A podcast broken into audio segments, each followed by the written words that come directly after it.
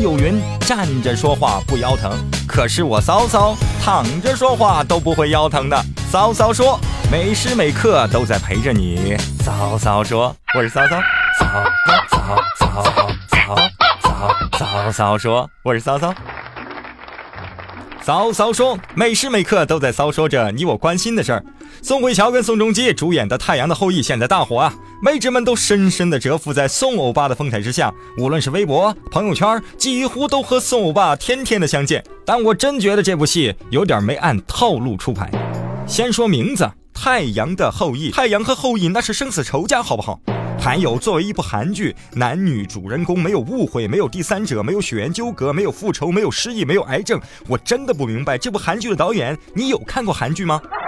再说他的故事情节，一个是特种兵，一个是医生，剧情无法避免的涉及到部队生活和军情生活。不过我觉得有点太装了。江医生和柳大卫好好的在天台约个会，结果军用直升机就来了，专门把大卫接走了。一个电话，大卫就被派到国外战场上。但执行任务不是应该快、准、狠吗？但是总让我感觉反派死于话太多了。刘大卫刚刚完成任务回来，想和江医生好好看一部电影，可是马上哪个地区又发生险情，韩国又要支援，韩国的特种部队真是忙得不要不要的。说神奇也真是神奇，第一集街头小混混的小弟，当了几个月兵就能和身经百战的哥们儿一起派到国外，难道派遣是看脸的吗？虽然宋欧巴非常的帅，但是表现其武力爆表的时候还是有点尴尬，所以建议在打斗场面呢可以快进那么一下下。好，你们说了都算。我们来说剧情，一个是医生，一个是特种兵。因为剧情的需要，经常要涉及到一些医学的场景。还记得这个场景吗？宋慧乔开车差点坠崖，宋欧巴为了救她，干脆两人一起掉进大海。下一个镜头就是宋欧巴抱着不省人事的娇娇妹从海里出来，然后开始对她进行施救。问题来了。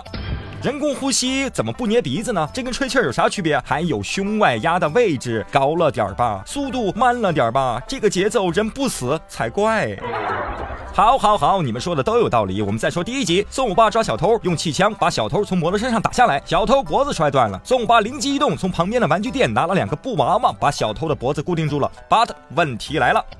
所有的固定救治法是固定受伤区域，怕肢体变形对患者造成二次的伤害。所以说，在很多人摔断了手、摔断腿的时候要打石膏、打夹板。但是你见过谁打过布条？那能防止二次伤害吗？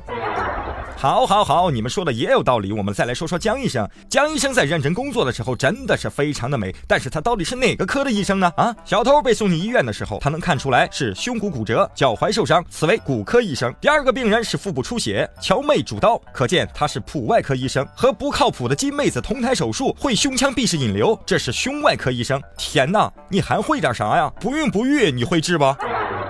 当然，这都是些玩笑了。不管怎么说，《太阳的后裔》还是博得了很多很多人的眼球。看韩剧看的那么认真干什么呀？如果像我这么认真的看的话，那看韩剧还有什么意思呢？就是要看看情情爱爱的就好了，其他的都是附加值。看的重点啊，就是男女主人公的互撩。谁关心什么思密达部队怎么作战啊？剧情虽然是有点糙，但是男女主角不糙，光看颜值几十集都不够。人家的军事题材啊是附加了，因为人家宋五爸长得帅呀。要是宋五爸跟王宝强长得一样，那就可以。可以拍韩国版的《士兵突击》了，对吧？